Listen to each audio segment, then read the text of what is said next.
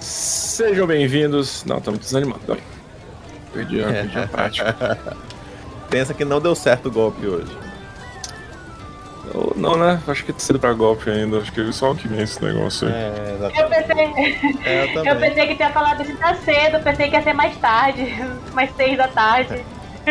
Não, acho que vai ser ano que Eu vem. queria que tivesse rolado um confrontinho, só pro pessoal sentir um pouco mais de porradas. Não, mas os, os bolsominions levaram os, os gás lacrimógenos na cara lá. Ah, mas eu muito achei legal, pouco, muito pouco. É interessante. pra ser mais velho. É pra ser mais gente levando gás. Achei Eu pouco. achei que ia ser um negócio tipo assim. Como é que eu vou explicar? Que ia todo mundo. Ia, não ia ser só um num lugar específico, entendeu? Eu achei que eu ia ver É, pois é. bandeira aqui na rua, achei que ia ter vizinho tocando Ah, nacional. Aqui Eu achei que ia ter alguma coisa assim, entendeu? Na Teve? Ponta Negra e no, no É centro. claro né? que foi na Ponta Negra. né? Mas ia ser louco, né? A gente ia ficar. O que você estava fazendo no dia do golpe? Eu estava gravando um podcast. O último antes da censura. O último antes do- de ter que passar pelo departamento de censura pra poder É, o último antes todo cortado, né? Isso. Esse trecho foi Todo suprimido. arranhado. Todo arranhado nosso podcast. Então vamos lá. É, a gente tá aqui nesse momento de tensão é, pré-golpe ou pós-manifestação que não deu em golpe ainda, mas ninguém sabe o que, que vai acontecer. E é, vamos indicar coisas. A gente teve uma semana aí que a gente não indicou, acho que foi uma ou duas, não sei. Mas a gente voltou e hoje a gente vai indicar coisas diversas. Eu sou o Thiago Henrique, eu tô aqui com Emerson Oliveira. Olá, gente, tudo bem? É tão estranho não estar apresentando, eu adoro e quero mais. Eu não estou aqui sozinho, eu estou aqui também com Tami Rosas, que está muito Oi, feliz que ainda pode falar mal do Bolsonaro nas redes sociais. Sim, sim, hoje eu já acordei, o cara com, com um carro de som aqui passando na rua tocando o hino nacional, já acordei no 220 putaço da vida. Então vamos indicar coisas que nos deixam felizes agora. Não tanto, né? A minha indicação é meio tensa, mas vocês vão gostar. Ah, Ian, não temos copos. Não tem problema em beber de um caneco? Eu beberia em uma bota hoje. Ah. Talvez em vez de ficarmos enfiados na tristeza, poderíamos conversar.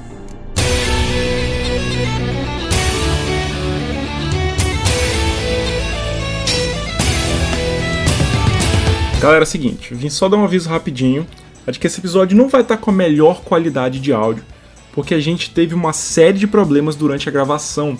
O bot que a gente usa pra gravar no Discord trollou a gente bonito, gravou 6 minutos de um, 15 minutos do outro, distorceu as vozes e a gente teve que usar a gravação backup que a gente faz cada um no seu PC, mas essas também tiveram problemas.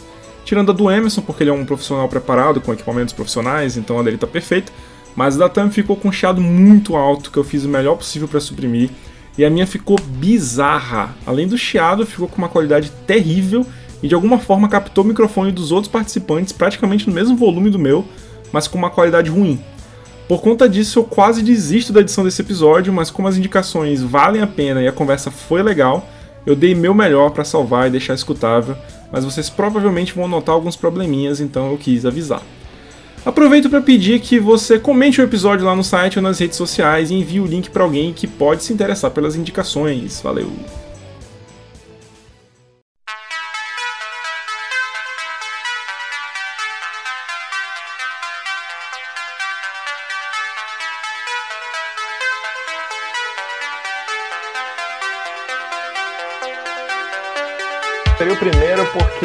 Indicar um podcast chamado Primeiro Contato. Acho que é a primeira vez que a gente indica podcasts aqui no podcast, no podcast Indicações. A gente tem que Então- indicar mais. Tem que indicar mais. É, o Primeiro Contato ele é uma coprodução do B9 com o Overloader, com narração do jornalista e pesquisador Henrique Sampaio, que gravou o sensacional episódio Como o Gamer virou sinônimo de raça com a gente. Episódio 94 aqui da Taverna. Fantástico. Episódio, só uma coisa, episódio que foi indicado pelo cara do Mimi Dias. Eu tava lendo os comentários, aí o cara falou, pô, não entendo essa pessoal reaça de games. Aí o cara, assiste esse vídeo aqui que você vai entender. Aí eu apertei no link, era o meu vídeo. Olha que legal, cara. Pô, deve deve ser muito maneiro isso. Eu fiquei tipo, caraca, meu vídeo. Caralho, olha eu ali falando. Que maneiro, que maneiro. Mas- É, bom, o podcast ele traz a história da era da informática, do início da era da informática no Brasil, entre os anos 80 e os anos 2000. E ele faz isso alternando narrações, entrevistas, ele entrevistou mais de 50 pessoas, é, inserts de áudio, como reportagens da época, comerciais de TV, etc. E como a história dos computadores está totalmente ligada à história política do Brasil, olha aí, política de novo. É claro que ele aborda em todo episódio o cenário econômico, né? Então, naquela época ali no início, é, tinha reserva de mercado, inflação absurda, congelamento de preços, confisco da poupança, aquela coisa toda que a gente viu nas aulas de história, quem estudou, né? Ele vai fazendo essa, essa linha do tempo, episódio por episódio, assim, então a gente começa com o país ainda na ditadura, com reserva de mercado que impedia as importações dos computadores estrangeiros, é, mas fez muitas empresas brasileiras ganharem espaço fazendo engenharia reversa, pirataria, né? O cara pega o, o computador que veio de fora, que não pode vender aqui no Brasil, aí ele desmonta, entende como é que funciona, é, replica e, e vende aqui. Tinham jogos, né? Tinham jogos que o cara literalmente copiava o jogo, traduzia Sim. e colocava como você ele tivesse feito. Inclusive, alguns, alguns eram até, como é que eu posso dizer, oficiais e permitidos, assim, tipo. Exatamente. Os da é Tectoy, tinha- assim. Não tinha lei, né? Hoje em dia já não tem direito, né? Não se, não se tem ainda uma noção do que é videogame ainda pra nossa Constituição. Mas na época era pior ainda. Então, tipo. É, é, eu ficava mais ainda sem noção essa parada de o que, que é. O que, que é. O que seria um software, o que, que é um hardware, sabe? Não sabia nem o que é um hardware, não sabia o que é um software. Então era muito. Era muito alienígena o E aí- conceito de tu copiar uma. Tipo, de tu roubar uma coisa que tu não tava roubando, tava só fazendo outro, entendeu? Então, mas É. como assim? Tá aqui o dele, eu não roubei o dele, dele tá aí. Exato, n- não tinha lei, não se entendia o que era, e principalmente, pô, se hoje em dia político já não tem noção de, de- de tecnologia, imagina nessa época, né? E o mais engraçado do, do, do podcast é que eles mesmo falaram, cara, assim, não era errado. Assim, é eticamente errado? Era, mas não era errado perante a lei, sabe? Sim. Não era Então, fora é- da lei, é- né? é- Exato, é bem engraçado. Pesquisando, eu tava pesquisando aqui agora, você tava falando, tava pesquisando. A lei de direitos autorais pra jogo, tanto- é, enfim, é propriedade intelectual, né? Então Sim. é, tipo, Uhum. muito recente. Eu pensava que era mais antiga, mas é de 98, gente. É, Eu tinha é. até nascido. É muito recente, caraca. O Brasil tava, tava perdendo pra E França aí e tava saindo dessa lei. Inclusive, a gente tem, falando em Vai. 98, a gente tem um episódio sensacional, que é o episódio 98, falando sobre o mágico ano de 98 e que a gente fala da criação dessa lei. Mentira, eu acho que não, a gente não fala. Mas a gente fala de muita coisa interessante. Escuta lá. O, o, esse podcast é legal porque eu, eu lembro que eu acompanhei o Rick nesse processo. Ele passou acho que um ano e meio a dois anos pesquisando. E é, é, ele comentou que, principalmente com a pandemia, ele deu uma agilizada, né? Que ele pensou assim, cara, essa galera já tá velha. Puta merda, vai vai, morrer né? todo mundo. Exato, tipo, se eu der mais bobeira, essas histórias. É porque não tem lugar nenhum essas histórias, Sim, entendeu? sim. Né? Ele, fez, ele fez um compilado muito inédito. Porque ninguém vai atrás, ninguém cria nada. Então, tipo, essas pessoas sabem disso, só que elas estão ficando velhas, né? Então a chance realmente dessas histórias simplesmente se perderem e sumirem com o tempo é, é, é absurda, é, é grande, né? Então ele meio que deu uma corrida aí nessa pandemia e, e fez muita entrevista, principalmente online, né? Pra, pra não, pra não ter risco de negócio de contaminação. É, mas é bem bom, cara. Você escutou tudo? Eu escutei até onde saiu, né? Ainda não terminou. Vão ser É, pois sair é, dois episódios bônus aí numa. É, primeira metade, tô esperando o resto. Mas até agora eu tô gostando muito, assim. É, tu falou dessa galera com quem ele falou, e assim, é galera de gente que criou esse mercado, né? E fala com gente, por exemplo, da. Brysoft, fala com gente da Tectoy. Tectoy que acho que a galera lembra mais, até porque ficou mais tempo na nossa cabeça aí com, com os consoles, né? Mas a Brysoft também, se você é velho, Tu, tu pode não lembrar agora de cabeça, mas se tu procura a Brysoft e olhar o logo, tu vai lembrar imediatamente. Caraca, isso aqui tinha em toda a caixa de jogo de, de- da- daquela época. É, então é, é muito fácil de lembrar, assim. É, e tem muita história mesmo, assim, de como os caras iam convencer as desenvolvedoras lá fora a licenciar jogo pro Brasil, que era um, era um mercado inexistente, assim, na época.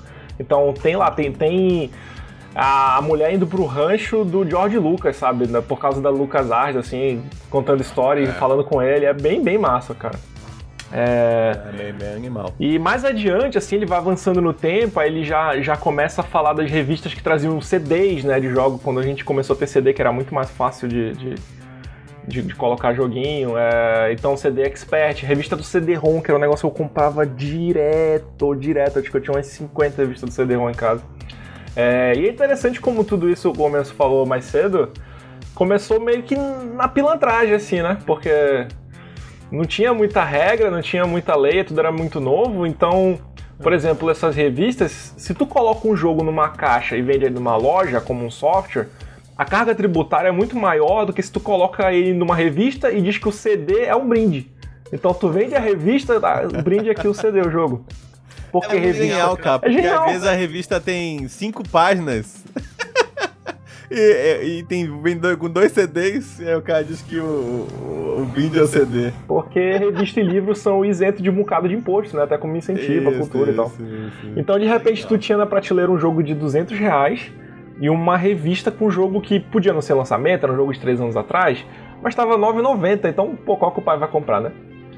É, uhum. Por causa disso, até rolou uma treta gigantesca entre as empresas, assim. É, é, até engraçado tu ver os caras, os donos, os funcionários da empresa contando que empresa tal era escrota, que era pirateira, que ah, ele falava, falava que operava no mercado cinza. Então rolou porrada na feira, bateu polícia. Os caras assim vão contando todas as tretas do, dos bastidores.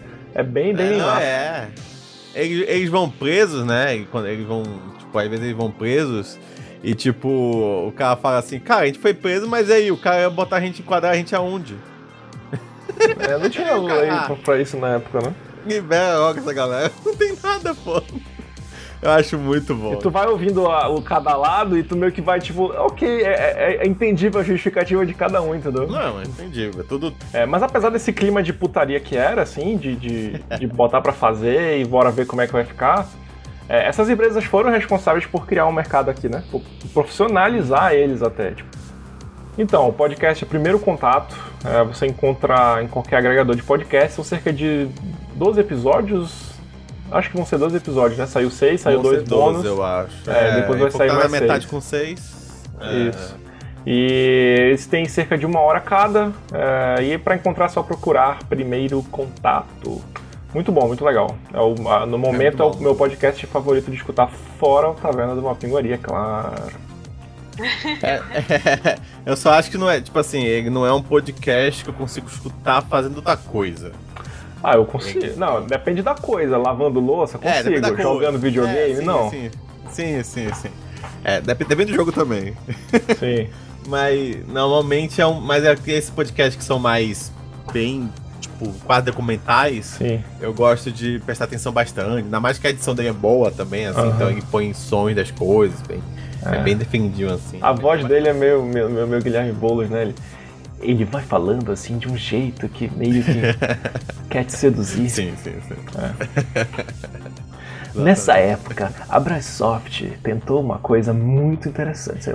É, é, eu, eu tô fazendo um podcast que é, que é meio assim. Não é chegando a ser documental, mas é sobre coisas. Vou até te mandar o. Sobre o quê? Curioso. É né? games. Ah, games é? cinema. É. É, eu até perguntei se ia sair no mapinha, tu disse, não, pode Ah, tá, tá. Ah, mas porque. e é. De vez em quando as é pessoas muito... falam que vão fazer alguma coisa e nunca rola. Sim, sim. a gente conhece. Mas assim, é muito difícil tu não ficar com uma voz meio. Eu sei. SMR. Toda vez que eu vou gravar alguma introdução sozinho pra, pra, indicar, pra coisar, porque a primeira gravada ao vivo não rolou, sempre fica um negócio meio. Olá, eu sou. Né? É, muito intimista, porque tu tá sozinho falando assim no, é, casa, é bizarro. Aí você, aí você fala, oi gente, tudo bem? Vocês querem acompanhar mais não sei o que? Aí, tu fica, aí tu, eu começo a me escutar, eu falei, nossa, eu tenho que fazer isso, tá muito. Entra aqui, vamos conversar o melhor.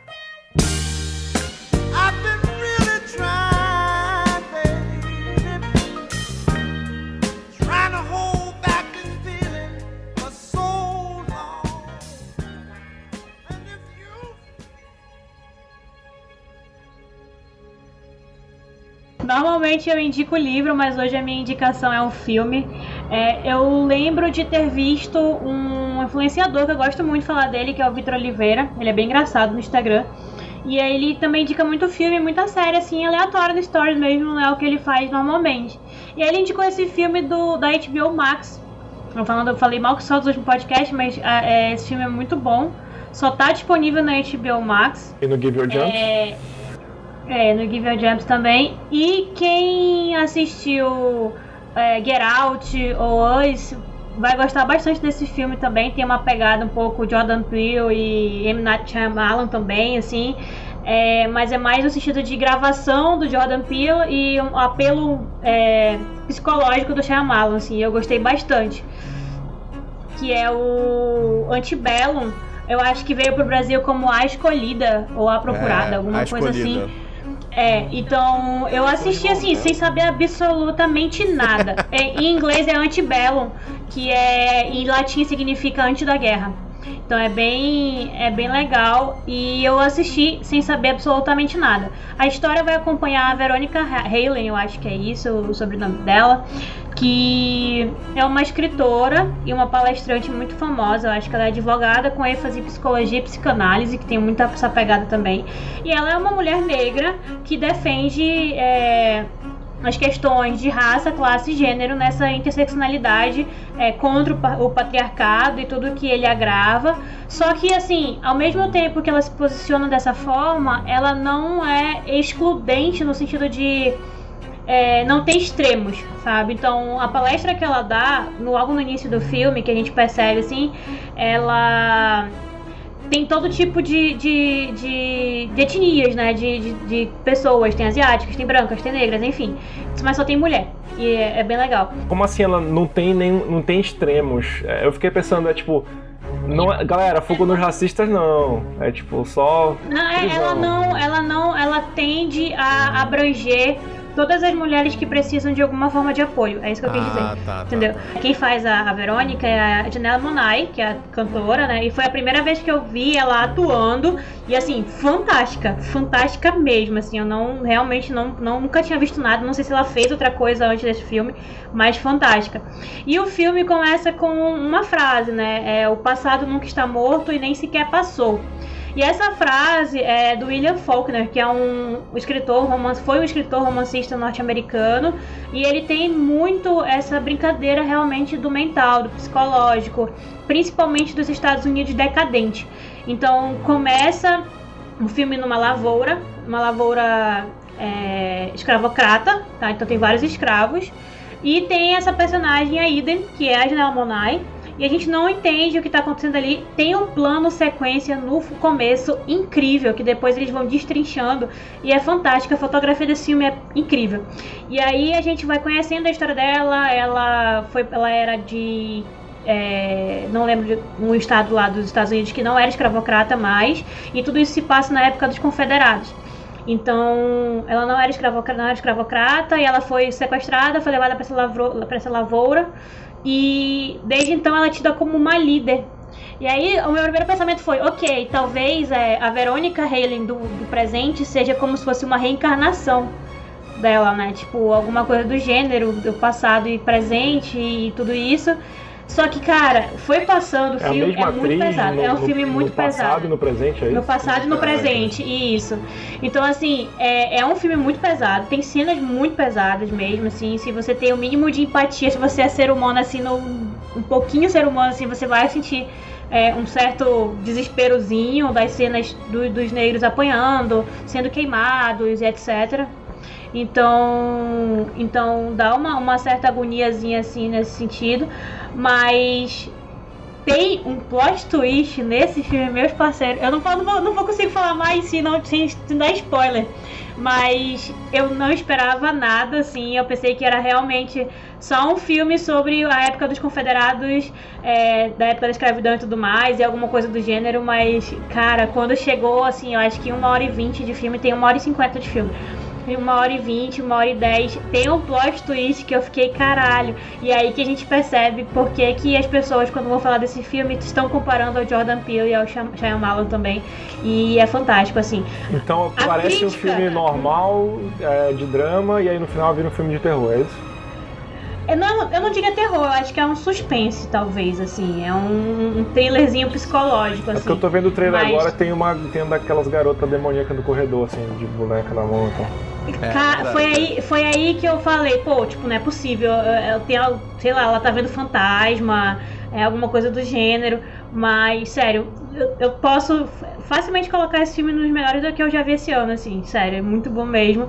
E todo mundo nesse filme tá atuando assim de forma incrível. E assim, é, só para finalizar, é, esse filme, ele, ele é de 2020. Eu acho que ele chegou agora, que foi esse ano no Brasil. Eu acho, não sei se ele tava desde o ano passado, mas eu conheci esse ano e apareceu para mim esse ano também. Ele tava na Apple TV pra tu alugar ano passado. É, então. Esse não sei. ano que acho que ele foi pra HBO Max, eu acho. E assim, você tem que assistir esse filme com a mente aberta, porque tudo que você vai achar que você sabe, você não sabe, e é muito bom. Sabe? Eu nunca, nunca mais tinha sido tão surpreendida por um filme como eu fui por esse.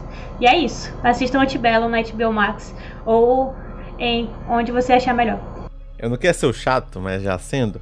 Ah. Todos os podcasts que eu escutei desse filme falam mal.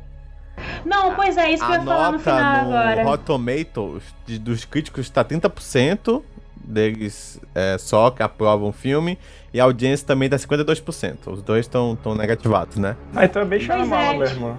Geralmente é assim as críticas do filme dele, mas eu sempre gosto. É, então. Ame ou pois odeie. é, pois é. Ele é justamente isso. E eu queria falar isso mesmo. Tipo, eles. É porque assim. Eu não lembro também, eu nunca eu sou péssima com o nome, mas é do Jared Bush e o Christopher Renza, os diretores e roteiristas. Então eles são muito comparados ao Shyamalan e ao Jordan Peele. Então tanto que a maioria das, das críticas que eu li também depois de assistir o filme, eles falam que é como se fosse um Shyamalan morno ou um Jordan Peele morno, assim. Então eu acho que tem muito da, da comparação também, entendeu? É, falam que tem muita. Tipo, parece que quer falar de muita coisa e não fala de nada. Foi, que eu- foi a crítica que eu escutei mais. E que Uhum. esse teu plot twist que tu gostou muito, todos eles acharam só, tipo. É. Bem besta, assim. É, eu não achei qual besta é, porque, eu, não, escutei eu não o- até o esperava. Spoiler é. e, e, tipo, até o podcast também, que, que tende até a gostar muito das coisas, acho que o, o Thiago conhece, que é o cinemático lá do Bencast. Eles também não. Eu gosto não, também. Não gostaram também. Tanto, Então, assim, é, eu não esperava. Acho que foi mais porque eu não esperava mesmo, assim. Eu esperava uma coisa mais etérea, sabe? Tipo, alguma coisa com, com reencarnação e etc. A gente vai começar a dar spoiler aqui. Mas é por isso que me pegou de surpresa, assim, porque é, pelo que eu tinha lido, era um thriller é, psicológico real, assim, um suspense. Então, pra mim, tinha alguma coisa a ver com realmente passado e, e futuro e presente e tal. E aí, quando eu falei, caralho, é, é isso, é isso. E é, é louco pensar que, tipo. É possível hoje em dia real acontecer isso, sabe? Tipo, tem gente doida pra tudo no mundo, assim, já que tu sabe o que aconteceu. Sim, sim, então, é, então eu fiquei, caralho, tipo, assistir esse filme e falar sobre isso hoje não parece mais tão absurdo a ponto de tu achar que isso nunca aconteceria, sabe? Então é, eu acho que é a principal, o principal momento, assim. E tem muito dos símbolos também. Esse filme é cheio de símbolos, assim, da história e como que as pessoas se utilizam deles pra reafirmar as suas posições e etc. Então eu gostei bastante.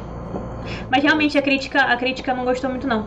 É, o marido dela, que eu lembrei agora, que é o Mark Richardson, Richardson Jr., ele faz Dear White People. Não sei se vocês assistiram. Sim, assisto, É, assisto. Ele é o Quem é principal de Dear White ah, é o People. principal? É, o que sofre racismo logo no início Sim, da sim, primeira sim, sim. temporada. Aí ele faz o marido dela nesse É filme. uma boa série, hein? Boa série. É, Falar em Gosto. boa série, eu odeio me meter pra indicar coisa na indicação dos outros, mas só porque realmente faz muito parte do assunto, assim. Tem uma série no Amazon Prime chamada Them, que acho que no Brasil tá como Outros. Que Sim, tem sim. essa. Eu tava assistindo o trailer desse filme. Ó, disseram que é E punk, me é- lembrou bastante, assim, é, por, ser, por ser uma. por ter crítica social, falar de racismo, etc. É, mas também ter essa pegada terror. Então, é sobre uma família de negros nos anos 60 que se muda pra, uma, pra um bairro de brancos, assim, onde eles são muito mal.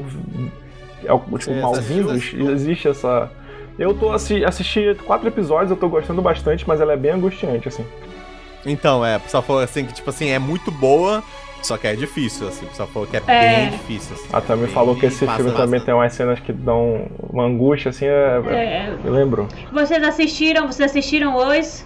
O Nós? Eu gosto, Jordan gosto Peele? bastante. Uh, s- Inclusive, eu achei que essa série Them, ela era um spin-off do Us, porque Us Eu tem. também, eu também. Eu achei que era do Jordan Peele até, e depois eu descobri que não tem nada a ver, mas tô assistindo, Tem nada, tem nada a ver. parece, tipo, tô assistindo até o mesmo clima, assim, a mesma, a mesma coisa.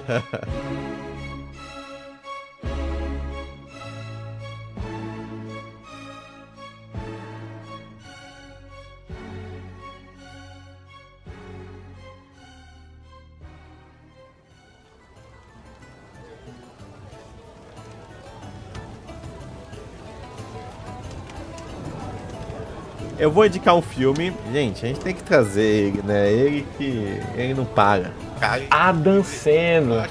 é quase isso. Nicolas Cage. É o Nicolas Cage. Ah, perfeito. o Nicolas Cage, Deus, Deus da atuação. ele é um cara. Ele é um cara muito incrível, assim, porque. Ele é um avatar da atuação. Ele é, assim, ó. essa arte que é atuar, ela se personificou, sei, ela ganhou cara. forma não, não divina, Sabe- ganhou sabe- forma humana no Nicolas Cage. Já sei. Sabe aquele filme que é o ser John Malkovich? E tipo, eu acho que eu acho que é parecido. Eu acho que alguém que está controlando o Nicolas Cage. Sabe? Porque. É o universo. É o universo. O universo sopra e ele é uma folha no vento. né? Ele vai pra onde o universo sopra. É isso Na mesmo. real, tem alguns atores que a gente só passa a dar valor bem depois, né? Tipo, o Nicolas Cage pra mim sempre foi um meme ambulante, assim. Ah, não. É, Meme, muito que isso, respeito, recentemente, o cara, assim. o cara é Olha, genial. Eu juro. O Nicolas Cage tem Oscar. Ele é genial, Nicolas Cage é genial. Pois é, não, pois é, mas pra, na minha concepção, na minha perspectiva, my point of view, é, ele só tá sendo valorizado real agora, assim. Valorizado, eu acho ele tão desvalorizado atualmente, eu acho que só vão valorizar ele quando ele morrer, assim. Atualmente ele, ele, ele é só É, meme. é, aí tem duas. Tem dois Cara. atores que eu vejo isso, é ele e o DiCaprio, que só passou a fazer Que isso, Eu o DiCaprio é o cara que todo mundo paga um pau Eu no acho. O Nicolas Cage, ele tá no nível do Jim Carrey. É outro cara que todo mundo vai falar, cara, gênio, esse cara é um gênio. Não, pô. É, é, o, eu acho que o DiCaprio, ele é até muito super valorizado às vezes, eu acho. Até a atuação dele tá ok e o pessoal, tipo, meu Deus, tá incrível. Tipo, Pegue o Oscar pro DiCaprio, cadê o Oscar do DiCaprio? É. Pô, teve campanha pro cara ganhar Oscar. E, e ele ganhou pelo filme que ele nem, ele nem tava. É uma bola. Eu vou nem falar nada. É, mas independente, voltamos aí pro Nicolas Cage, que é um cara, cara, é um cara que, que eu, queria, eu queria muito entender ele, assim, Eu entendo. porque ele é muito... Como assim tu queria entender ele? Se ele fizesse filmes meia boca, assim, é, no, ali, tipo, ah, qualquer, é, é, nem, nem fede nem cheira, eu entenderia. Porque um cara de artista faz isso, né? A Scarlett Johansson, ela faz ali um... Um Ghost in the Shell pra ganhar o dinheiro e depois faz um outro filme fodástico, mais independente, porque é o que ela queria, sabe? Então, tipo, é, é assim que funciona normalmente esses atores, né? Eles vão. Eles fazem um puta filmaço, É depois uma eles fazem. montanha um- russa, né? É, não, mas é normal. Você faz um filme blockbuster pra ganhar dinheiro e depois faz o filme que você quer realmente fazer pra tal. E com Cage não, ele faz uns filmes B que ele não deve ganhar muito dinheiro, sabe? Ele não deve ganhar quase nada. Ele faz tipo. Fazer o que ele quer Ele fazer. faz, sei lá, o Jiu-Jitsu. Ele faz Jiu-Jitsu, que não tem nem Jiu-Jitsu, ele tem uma espada. e. e... Maravilhoso. Esse jiu-jitsu eu não vi, porque Eu não vou ver realmente esse filme. eu não tenho Eu vontade. Eu também, eu vou ver esse Mas, filme. puta Vou ver esse merda. filme. Mas independente, eu, eu fui e, e. E tem outro filme também dele que eu tô muito afim de assistir, que é um que ele. Não sei se chegaram a ver o trailer, gente. É uma loucura inacreditável. Até postei um dia desse lá no grupo. Que ele tem que, ele tem que salvar a filha de um. Tipo um gangster assim, ele tem cinco bolas no corpo, um em cada braço e duas no saco. E ele tem que salvar a filha do. do Bambam. Cara, eu tô. Pera, pera, eu consigo, eu não consigo visualizar isso, velho. Cara, depois eu mostro pra vocês. É, trailer é fantástico, sério. É, o- é o filme. é o- Mas voltando, Nicolas Cage, né? E aí eu fui ver esse Pig, porque é um filme que eu já tava vendo a galera falar super bem. E, e eu falei, porra, eu tenho que ver esse filme. E eu fui ver esse famoso Pig. O que, que ele é, né? Ele é a história de um cara que ele mora meio que. Ele é meio. ah, eremita, né? Não sei como dá o nome dessas pessoas que se isolam assim. Ele se isolou no meio da floresta e ele vive apenas com seu porquinho. Que dá o nome ao filme, né? Por isso que é Pig. Ele mora numa floresta de. uma floresta de Oregon, né? O nome dele é Rob, agora que acabei de ver aqui. É Rob, e ele, ele tem a sua porca. É, isso é bem no início do filme, tá? Ele tem sua porca sequestrada. E aí entra numa jornada pra resgatar a sua porquinha. É uma mistura de John Wick com Busca Implacável. então, e aí que entra uma. É, antes de entrar nessa parada, essa comparação que é muito boa, é que quando ele se vê sem animal por perto, é isso que vai começar a mudar a rotina dele. E não só a rotina dele, vai começar a mudar a vida toda dele, sabe? Ele vai ver outras coisas que ele não estava acostumado. E normalmente esses filmes, como tu mesmo comparou com John Wick, Busca Implacável, qualquer coisa do tipo, Eu normalmente lembrei esses de Baby. Só foi um pouco. Não, não tem mais nada que lembra, baby. E aí, tipo. é, normalmente esses filmes é uma busca de, vi- de vingança desenfreada, assim, sabe? O cara chega, mata todo mundo. Só que esse não é um filme sobre isso. Então, é, já vão controlando um pouco as expectativas, porque ele não é um filme sobre isso. Ele é um filme muito mais sobre o drama psicológico bem minimalista dele, por ele ter perdido, perdido um pouquinho dele. E, e aí começa a reviver e pensar em tudo que ele já viveu e quem que ele era antes dele se isolar. E cara, é muito bom. Tipo, é muito bom. Pra mim, assim, tá. Acho que é o melhor filme do ano pra mim. Não foi um ano também que eu assisti muita coisa, né? Vou deixar claro. Mas do que eu assisti esse ano tava, tipo, muito escroto, assim, de filme. Todos os filmes que eu tava esperando, eles foram ruins. Todos, assim, sem exceção. E aí, é, é só, assim, diminui bastante sua expectativa, não é um John Wick. E é engraçado que o próprio filme ele sabe disso. Então, assim, o início dele vai te levando, tipo assim, caraca, fudeu, esse cara vai matar todo mundo agora. Ele vai achar a porquinha dele. Só que ele mesmo brinca com fotografia, com, com trilha sonora, ele brinca pra te levar pra isso. Só que no, o filme não é sobre isso. Então já vai diminuindo a expectativa, porque tem muita gente que vai sair frustrada dele. Porque tá esperando que vai ser uma parada nesse nível assim de vingança, de ódio, que tipo, agora vai matar todo mundo e tudo mais. E não é, é uma coisa muito mais pessoal. Ele tem em torno de uma hora e meia, mas saibam que mesmo uma hora e meia ele tem pouquíssimo diálogo. E ele é muito mais focado nas expressões do Nicolas Cage. E é aí que esse cara brilha, cara. Tipo, é. Assim, é, é, é um filme de estudo de personagem maravilhoso, assim, sobre. Ele tem um clima melancólico, de frustração, assim. E o Nicolas Cage consegue passar isso só no olhar dele, sabe? Tipo, ele sem precisar falar nada. Tu vai vendo tudo que ele tá sentindo, que ele tá pensando, apenas na, na, na forma corporal dele, assim. É muito interessante. Tipo, ele passa muito tempo sem falar, né? Porque ele mora num. num- dá um exemplo, assim, de- de- desse tipo de, de interpretação. Ele, ele tá muito tempo sem falar porque ele só vive com a porquinha.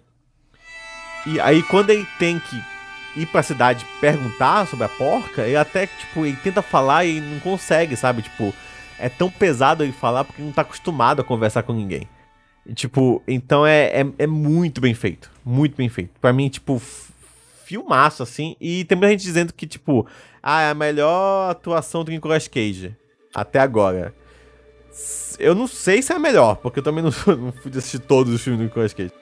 É. Mas, pô, possivelmente top 5 aí, sabe? Tipo, top melhores atuações dele, assim. É, é surpreendente o que esse cara faz, assim. É muito bom.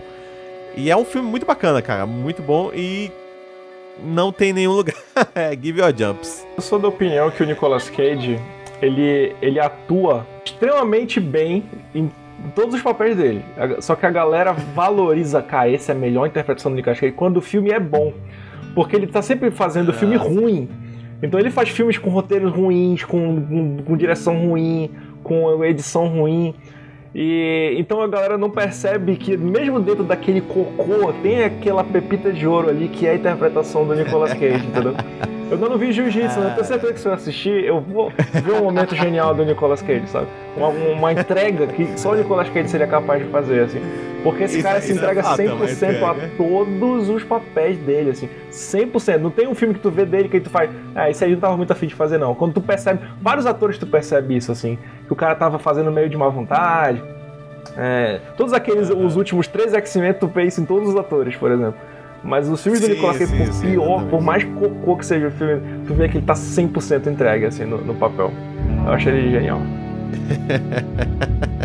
Então, cara, assiste esse filme, tu vai gostar muito, sério, é, é bem bom. assim. Só, é só, tipo, se tu assistir com alguém, é, só avisa a pessoa que não é um filme sobre vingança, sabe? Porque a pessoa realmente. É porque eu assisti, assistiu eu, minha namorada, minha mãe e minha avó. Minha mãe e minha namorada adoraram o filme, assim, gostaram pra caramba, e eu também adorei. A minha avó, ela tava muito na vibe, porra, John Wick, sabe? Vovó, vovó queria ver miolo espirrando na tela. Queria ver o cara vingando a- até achar a porquinha dele. Vovó parece a vovó. não é sobre Parece a vovó aquela do irmão do Jorel, aquela que tá sempre com pirulito assim na boca, como se fosse um cigarro, que ela quer ver o, o Steve Magal metendo bala em todo mundo. Ei, garoto, já saiu o trailer do novo filme do Steve Magal. Vem ver. Você já viu Steve Magal enfrentando ninjas estrangeiros? Você já viu Steve Magal destruindo propriedade privada? Então prepare-se para ver tudo isso de novo. Steve Magal está de volta novamente em Tragédia Brutal 2 Catástrofe Alucinante. é isso, mas é isso que minha avó queria. E o filme, como ele brinca com esse, com esse estereótipo, sabe? Ele brinca com essa ideia inicialmente de, ah, então vai ser isso aqui mesmo. É. Você acha realmente que vai ser aquilo, entendeu? E tipo, não, ele, ele te derruba e fala assim: não, é uma coisa muito mais minimalista e muito mais pessoal na cabeça dele. Até o trailer que eu tô vendo, ele, ele finge como se ele fosse destruir tudo aqui. E, e, não, e não cara, Mexeram é, com um porco é realmente... errado, tipo assim, né? É, exato, exato, exato. E não, cara, é uma coisa bem. Então, tipo, prepara a tua expectativa, vai nessa e se prepara pra um filmaço, assim. É um filme muito bom, muito bom mesmo, de verdade.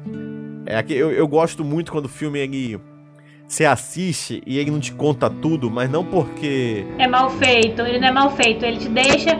Ele deixa aberturas pra tu, ir, tu usar a tua criatividade, né? Isso, ou, ou, ou mesmo tu vai percebendo uns detalhezinhos, tipo, ah, tá, ah, ah, hum. ah, foi aqui. Ah, entendi, entendi. Tá bom, saquei. Entendeu? Também gosto, eu gosto, eu gosto muito de filme assim também. Isso, isso. Que não entrega tudo. Exatamente. Não tem, tipo, é, criticando um pouco ali o, o Loki, não tem, tipo assim é, eu sou assim porque eu sou narcisista, sabe? Ele literalmente falando o que tá acontecendo, tipo, o que? Você se apaixonou por ela? Ah, lógico, você se ama, Sim. né? Lógico que você se apaixonou por ela. Não, tipo, ele é, é, são coisas inteligentes que deixam você pensar, sabe? Não te deixam tudo na mão. E eu realmente sou muito fã de roteiro assim, muito fã. É, então, tipo, é bem bom, bem bom, assistam. É uma hora e meia, é bem curtinho. É, mas saiba que, tipo, mesmo ser uma hora e meia, é bem lento, assim bem devagar, ele é bem minimalista, tipo, é. As cenas são longas, é realmente pra tu ir digerindo o filme aos poucos mesmo. Pra mim, pelo que tu falou, parece muito sair da zona de conforto mesmo, né? Ele sair da zona de conforto dele ali e descobrir se ele, no, ele já, pelas, pela aparência, já tem uma idade, né? Ver tudo que ele. É tipo como se fosse uns momentos finais da vida onde tu vê tua vida passar diante dos teus olhos, assim. Então, Exatamente. achei interessante. Achei interessante. É bem, bem, bem interessante. Então é isso, não tem lugar nenhum, give your jumps e é isso aí, mas vale a pena. Eu não se tivesse pelo menos um lugar para alugar esse filme, eu até diria, mas realmente não tem, assim, tipo, ele não chegou para cá de forma nenhuma. É, é, produção pequena, né? Então é meio que é bem independente. É, mas assim, espero que o pessoal não esqueça esse filme na hora do Oscar aqui para dar mais notoriedade aí pro Nicolas Cage. É, o cara colocou o nome do filme de Kalel, mano. É, o cara merece mais. O cara escolheu Nicolas Cage porque ele era fã do Luke Cage. Esse cara é muito maneiro. Sério? Sério? Ele, é, sério? Ele, é, ele, é, ele é Nicolas Coppola. É Coppola. Pois é, ele escolheu Cage porque Coppola. ele era fã do Luke Cage. Olha que foda. I'm Nicolas Cage. Let's get fucked.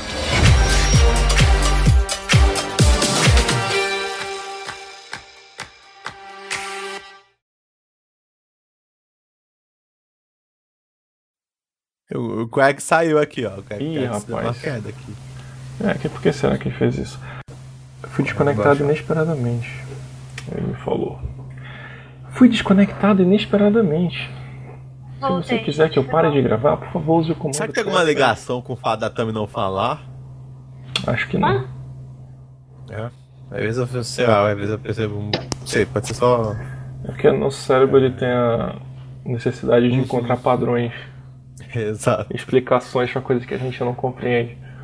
Que às vezes tá correto mesmo. Cara, mas, será que começou a chover porque fulano aquele dia não fez aquele sacrifício que ele tinha que fazer? Porra, mas aí é um pulo mesmo.